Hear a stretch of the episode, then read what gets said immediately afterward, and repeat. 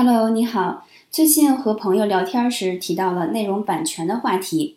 最近盗版和洗稿的现象已经特别的普遍和严重了。二零一七年到现在，淘宝上一直有卖我的线上课，标价才一两块钱。也有人把我的音频从一个平台扒下来，上传到另外一个平台，播放量还不少呢。这样的侵权太多了，举报又出心，管理不过来，也就不再投入精力。不过，至少盗版上的声音、海报、头像还是创作者的样子，可是文字就不一样了。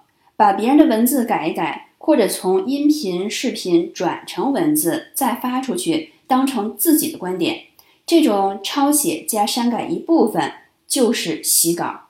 洗稿呢，是还不如盗版的完全盗取行为。请大家在之后选择内容时擦亮自己的眼睛。